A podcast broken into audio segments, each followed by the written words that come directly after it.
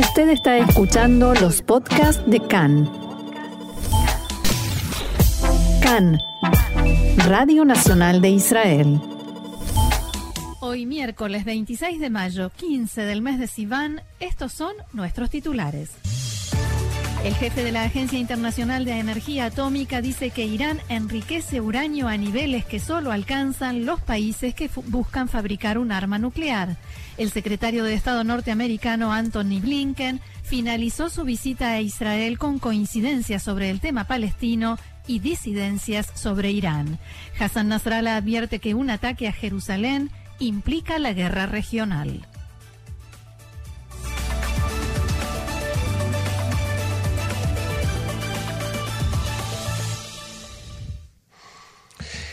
Antes de ir al desarrollo de la información, vamos con una de último momento porque en Irán reportan a esta hora un muerto y dos heridos por la explosión de una fábrica de petroquímicos en el sur del país. Así lo informa la agencia Tasnim, que indica que según el vicegobernador del distrito, el motivo del siniestro es la explosión de un tubo de oxígeno. Ahora sí, Gaby. Comenzamos entonces con la información que teníamos preparada, más allá de este último momento. El secretario y de, los que vendrán. Y de los que vendrán, por supuesto. El secretario de Estado norteamericano, Anthony Blinken, está llevando a cabo su primera gira por Medio Oriente y en ese contexto llegó ayer a Israel y se reunió con el primer ministro Netanyahu, el canciller Gaby Ashkenazi y el ministro de Defensa Benny Gantz. También estuvo en Ramallah, donde dialogó con el presidente de la autoridad palestina, Mahmoud Abbas. En la mañana de hoy, Blinken se reunió con el presidente Rubén Rivlin. Los principales objetivos desde el punto de vista de los norteamericanos son preservar el cese de fuego, calmar la situación en el terreno y reconstruir la franja de Gaza, dejando de lado a la organización Hamas.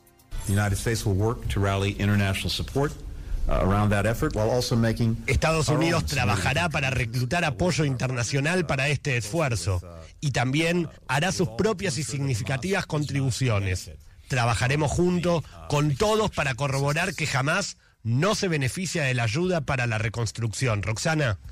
Sí, durante, más allá de las declaraciones formales, durante las conversaciones de Blinken en Israel, lo que sucedió es que quedó en claro que Estados Unidos exige a Israel gestos hacia la autoridad palestina, gestos concretos en varios aspectos, o sea, medidas que puedan mejorar el estatus, reforzar el estatus de la autoridad palestina, precisamente ahora, después de la escalada eh, de violencia con la franja de Gaza, cuando jamás quedó digamos, de puertas para adentro tan bien posicionado en sus parámetros, ¿no? En estos días el sistema de seguridad israelí está diseñando, está planificando una serie de proyectos en beneficio de la autoridad palestina y no solo civiles y económicos, sino también relacionados con la cooperación de seguridad entre Israel y la autoridad palestina. Y al respecto decía esto el primer ministro Netanyahu.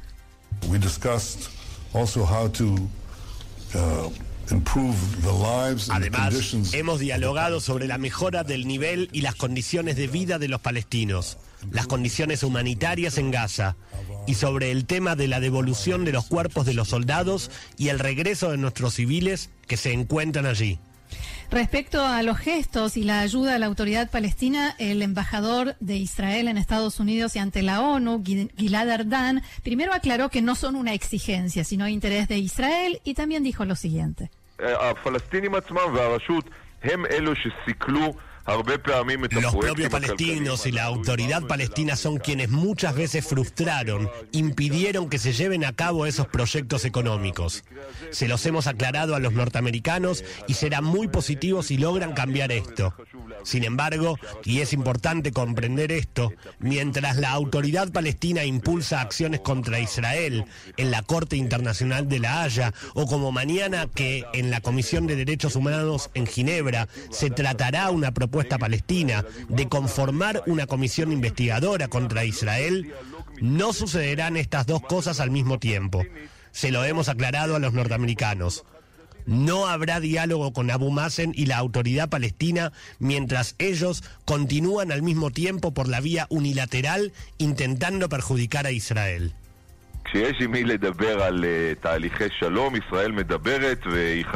Cuando hay con quien hablar sobre procesos de paz, Israel habla y ha firmado solo este año cuatro acuerdos de paz. Igualito, ¿no, Gaby? O sea, hemos eh, terminado la guerra con cuatro países del Golfo. Ah, no, no teníamos guerra. En realidad el, conflicto lo tenemos con los palestinos. No, me, confundí. En fin, volviendo a la volviendo a la visita de Blinken ayer en la reunión que mantuvo en Ramallah con el presidente de la Autoridad Palestina, anunció la reapertura del consulado norteamericano en Jerusalén, dedicado a ser la representación diplomática para los palestinos. Esto después de cuatro años durante los cuales Donald Trump había cortado todas las ayudas, todos los vínculos y toda comunicación.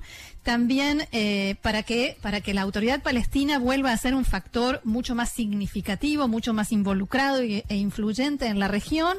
En primer lugar, esta medida y también el anuncio de que tanto el dinero de Qatar como de la comunidad internacional que va a llegar a la franja de Gaza como ayuda y para la reconstrucción, Estados Unidos apoya la idea de que ese dinero pase a la franja por intermedio de la autoridad palestina.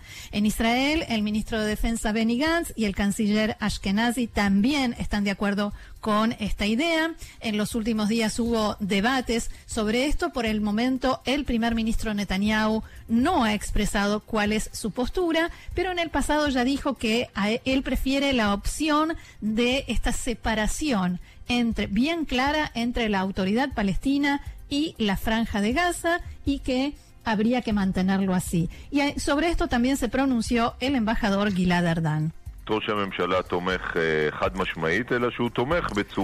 El primer ministro apoya en forma inequívoca, pero de modo tal que se haga una diferenciación.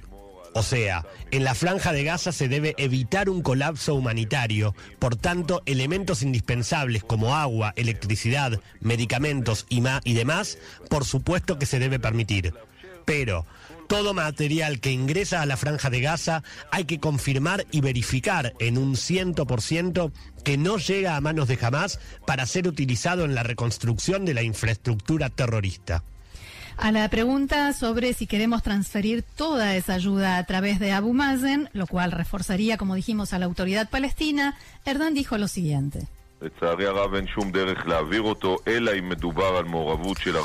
Lamentablemente no hay otra manera de transferirla salvo con la intervención de la autoridad palestina y que Egipto se encargue en forma minuciosa de impedir que esa ayuda vaya a parar a Hamas y al terrorismo. Hay maneras de hacerlo.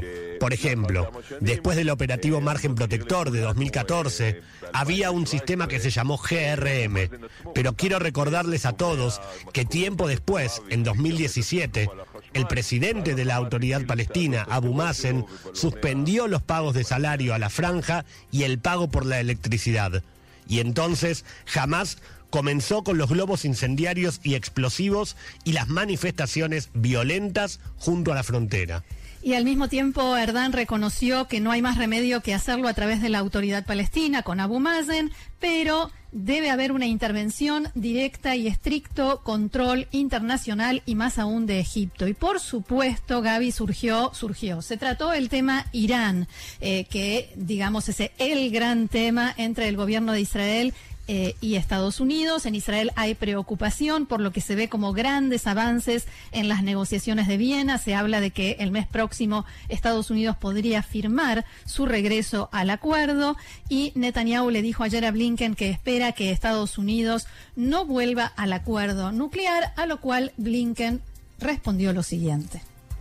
What have we seen since we pulled out of the agreement? Well, ¿Qué hemos visto desde que Estados Unidos se retiró del acuerdo? Irán está mucho más cerca de producir uranio enriquecido en menos tiempo, incluso de lo que estaba antes del acuerdo nuclear. Esto decía Blinken. Uh,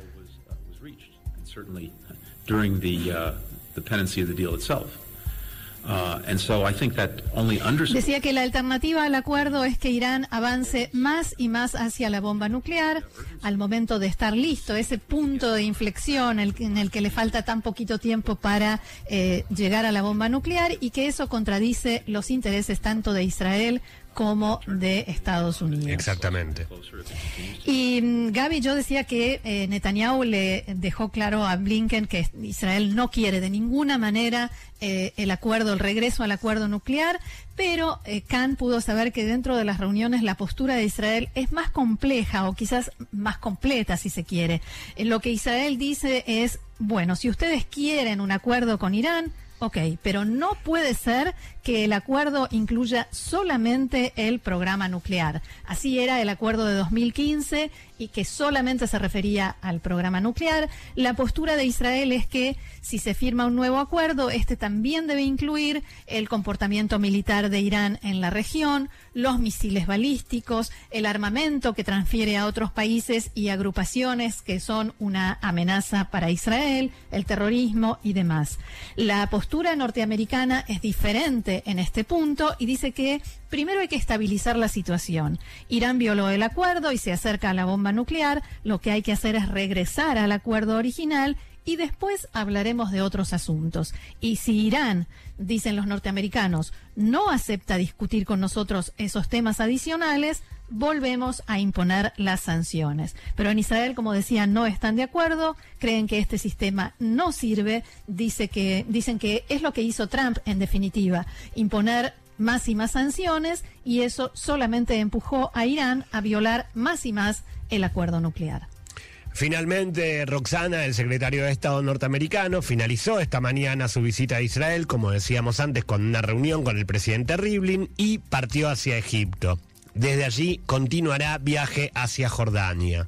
Blinken le transmitió en la reunión a Rivlin la invitación del presidente Biden a visitar Estados Unidos que el presidente de Israel aceptó y dado de que tuvo que venir a la región mucho antes de lo que el gobierno norteamericano tenía previsto, seguramente Anthony Blinken habrá comprendido que la complejidad de Medio Oriente no le dará mucho descanso, ¿no es cierto, Roxana? Ahora, yo tengo una pregunta.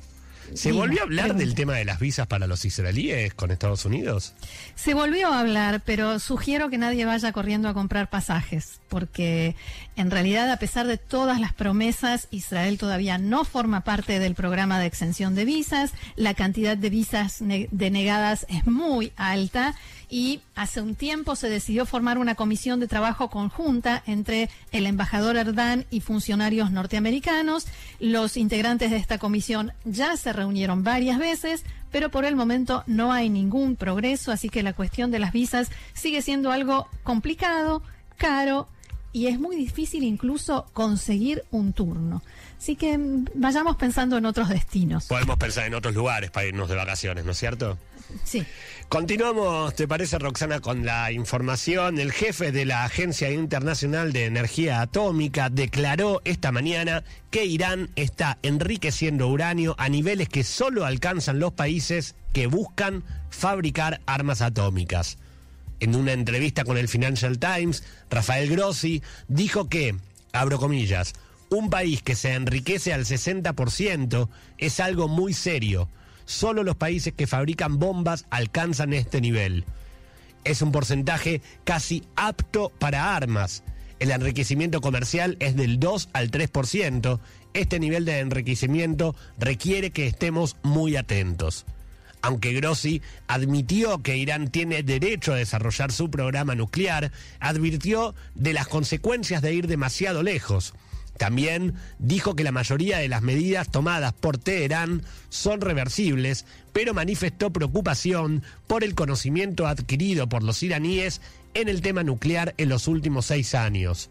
Vuelvo a abrir comillas, no se puede volver a poner al genio dentro de la botella. Una vez que aprendes cómo hacer las cosas, lo sabes y lo único que queda es el control y la verificación, dijo Grossi, refiriéndose a los controles de los inspectores de la ONU. También advirtió que, con la sofisticación que ha logrado Irán, se requiere un sistema de verificación realmente muy fuerte. Y quien también se encuentra aquí en Israel de visita oficial es el ministro de Relaciones Exteriores de Gran Bretaña, Dominic Raab, con una agenda cargada de reuniones con autoridades israelíes y palestinas. A su llegada al país, Raab escribió en su cuenta de Twitter que vino para tratar sobre cómo hacer que el cese de fuego se mantenga. Debemos terminar el círculo de violencia y avanzar hacia una paz duradera, dijo. Este mediodía, el ministro británico manifestó el apoyo de su país a la solución de dos estados para dos pueblos para el conflicto palestino-israelí. En el marco del encuentro que mantuvo con el canciller israelí Gaby Ashkenazi, Raab dijo, Destaco el compromiso de Gran Bretaña con la solución de dos estados, la importancia de reforzar el acuerdo nuclear con Irán y el compromiso con la seguridad de Israel. Es fundamental e indispensable que impulsemos un futuro mejor para israelíes y palestinos. Por su parte, Ashkenazi dijo que las autoridades israelíes consideran que la autoridad palestina debe estar involucrada en forma significativa en el sistema de transferencia del dinero para la reconstrucción de la franja de Gaza. En respuesta a una pregunta de Khan, Ashkenazi dijo que los norteamericanos comprenden que no habrá avance en el tema de la ayuda si no lo hay respecto del regreso de los israelíes retenidos en la franja de Gaza. El secretario general de Hezbollah, Hassan Nasrallah, dio anoche un discurso que no será recordado por lo que dijo, sino más bien por lo que intentó decir. Es que la mayor parte del tiempo Nasrallah estuvo tosiendo sin lograr terminar ninguna frase. El discurso había sido programado de antemano al cumplirse de perdón, al cumplirse un 21 aniversario, años. 21 años, perdón, de la retirada de Chal del Líbano. Al comienzo, Nasrallah se disculpó por haber estado ausente durante su discurso anterior, el del Día de Jerusalén, hace dos semanas y media, por una enfermedad, tal cual eh, textuales palabras de Nasrallah, ya entonces había aclarado que, que no se contagió de coronavirus, aunque se veía claramente que estaba enfermo y tenía dificultades para respirar. El hijo de Hassan, de Hassan eh, Jawad, escribió en su cuenta de Twitter, no es más que una alergia, se pueden quedar tranquilos. De todos modos, alcanzó a, amenazar sobre qué sucederá si hay un nuevo ataque a Jerusalén.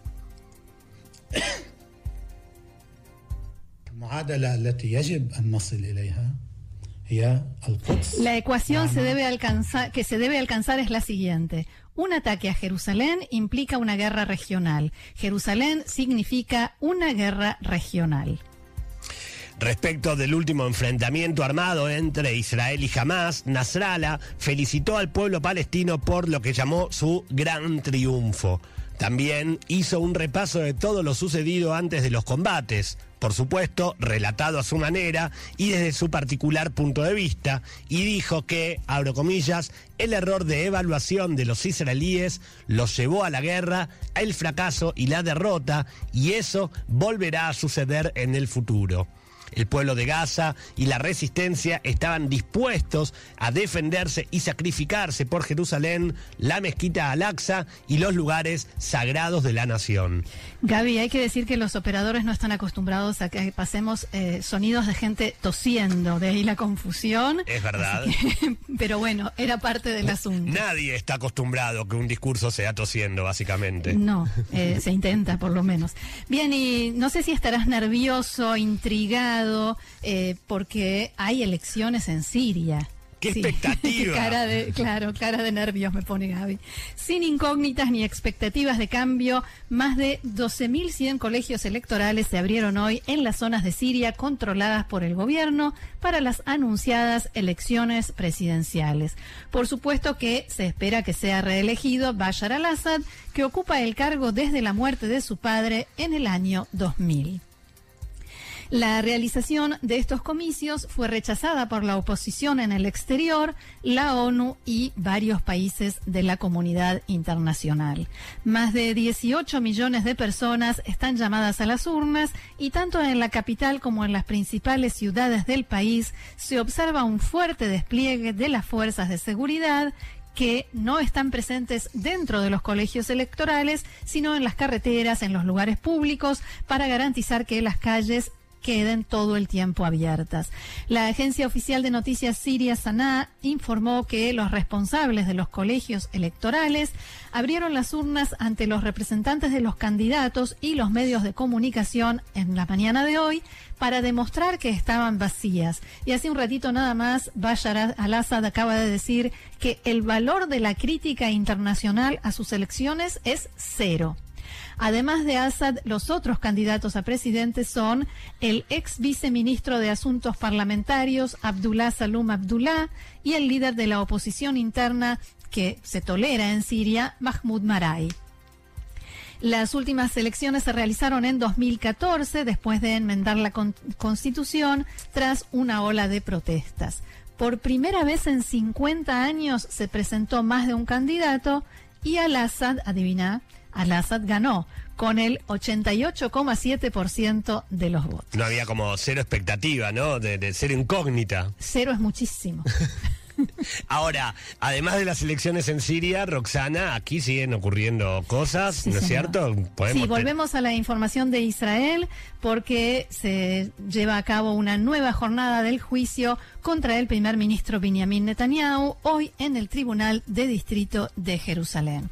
Como informamos en nuestro programa de ayer, Ilan Yeshua exdirector del sitio de noticias Wala, continúa declarando en el contrainterrogatorio que a partir de hoy es con las preguntas o bajo las preguntas de los abogados defensores del propio Netanyahu. Gaby ¿Qué novedades podemos destacar de la jornada de hoy? Bueno, antes que nada, el primer dato que vale la pena señalar ocurrió ni bien comenzada la jornada de hoy cuando Boaz Bentzur, el abogado del primer ministro Netanyahu, pidió a los jueces que instruyeran a Ilan Yeshua para que digo textuales palabras, no siga los procedimientos y discusiones en las redes sociales cuando no está dentro del tribunal. Es decir, de alguna manera un pedido no solo de mantener la confidencialidad de lo que ocurre en el juicio, que de hecho también sería discutible, en tanto el juicio debe ser público y es algo que le importa a la población, sino también por no generar algún tipo de partidismo desde las redes y que esto pueda influir en el normal desarrollo. Esto, recordemos, es un pedido que hacen los abogados del primer ministro hacia la Corte sobre un accionar de Ilan Yeshua, que en este momento está testificando.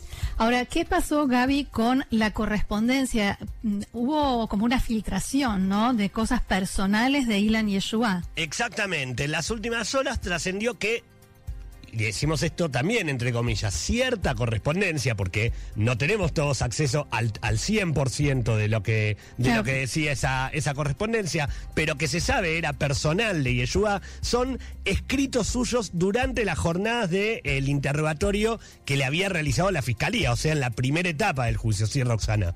Sí, eh, en realidad la fiscalía la entregó por error y lo que decidió la corte es eliminar parcialmente esa documentación, que no se tenga acceso a las anotaciones que se hizo Yeshua por sí mismo y eh, los, diálogos, digamos, que tenía con sus abogados. Exactamente, lo que ocurrió en la mañana de hoy fue que en medio de la, de la sesión, en medio de las declaraciones, los jueces de la Corte preguntaron, intentaron validar que la correspondencia no violaba la privacidad de Yeshua, ¿sí? Y eh, tuvo que contestar Yeshua de alguna manera. Es un derecho básico, por supuesto. Y entonces Yeshua tuvo que contestar de alguna manera si eh, toda la correspondencia podía ser eliminada o no, podía ser publicada o no, en tanto y en cuanto violase alguno de sus derechos básicos, como vos bien dijiste, Roxana, que es su privacidad. Lo que dijo Yeshua fue que en, en, el, en el general de esos escritos se trataban de eh, preguntas que él se iba haciendo en diferentes momentos de, la, de, las declaraciones para ir planteándolas después con su abogado. Entonces, la respuesta de la, de la, de la corte, perdón que me trabe, la respuesta de la corte fue que podía eliminarse ese tipo de, correspondencia y no, hay nada más confidencial que los, un diálogo entre un eh, eh, cliente y abogado. Ni siquiera el propio abogado puede revelar lo que lo que habló con su cliente. Es un eh, secreto pero máximo. Exactamente. Ahora en cuanto a declaraciones del día de hoy porque hasta ahora lo que contamos son de alguna manera datos eh, Sí, de, de- eh, de color. colaterales, digamos. Colaterales. En cuanto a declaraciones del día de hoy, se podría decir que hasta el momento de, de nuestro cierre para, para empezar el programa, la más jugosa remite a las elecciones presidenciales de 2014, en las cuales, según Yeshua, había un marcado interés de Netanyahu en que no fuera electo Rubén Rivlin. Sí, eso se supo, se supo, digamos, públicamente, pero eh, evidentemente él lo supo antes. Exactamente, lo supo antes y lo que planteaba hoy y que, ratificó delante de los abogados de, de Netanyahu es que, y abro comillas, Shaul Poralovich decía que era una campaña delicada y que desde arriba, y el desde arriba viene en referencia a Netanyahu, a todo lo que pasa en Balfour, de alguna manera. Ujú, la residencia del la- a la residencia del primer ministro, estaban molestos por cómo desde Wallace se trataba el tema y que entonces lo que hubo que hacer fue empezar a cambiar el tono en el cual se trataba el tema de las elecciones en la previa del proceso eleccionario. Además, recalcó que esa campaña, vuelvo a abrir comillas, fue en interés del primer ministro y que de ahí para abajo hubo muchos operadores posponiendo fechas y trabajando para que Rivlin no fuera electo. Todo esto, declaraciones testimoniales de eh, Ilan Yeshua, exdirector del sitio Walla, en el contrainterrogatorio dentro del juicio que se está llevando contra el primer ministro Netanyahu. Precisamente con este tema tiene que ver, en parte, la rivalidad entre eh, Net- Benjamin Netanyahu y Guidon Saar. Exactamente. Y ya que dijiste Guidon Saar, por último, si ayer dijimos que esto era una novela, yo entonces te voy a empezar a vender las escenas del próximo capítulo. A ver, Y te lo voy a hacer así, ¿eh? voy a toser a lo Nasralla. no, no te comparo con Nasrallah. Guidon Saar, Limor Nat, Naftali Bennett son algunos de los nombres que surgieron en diferentes momentos de la, de la declaración de hoy y que, se espera, comenzarán a ser foco de investigaciones en los próximos días.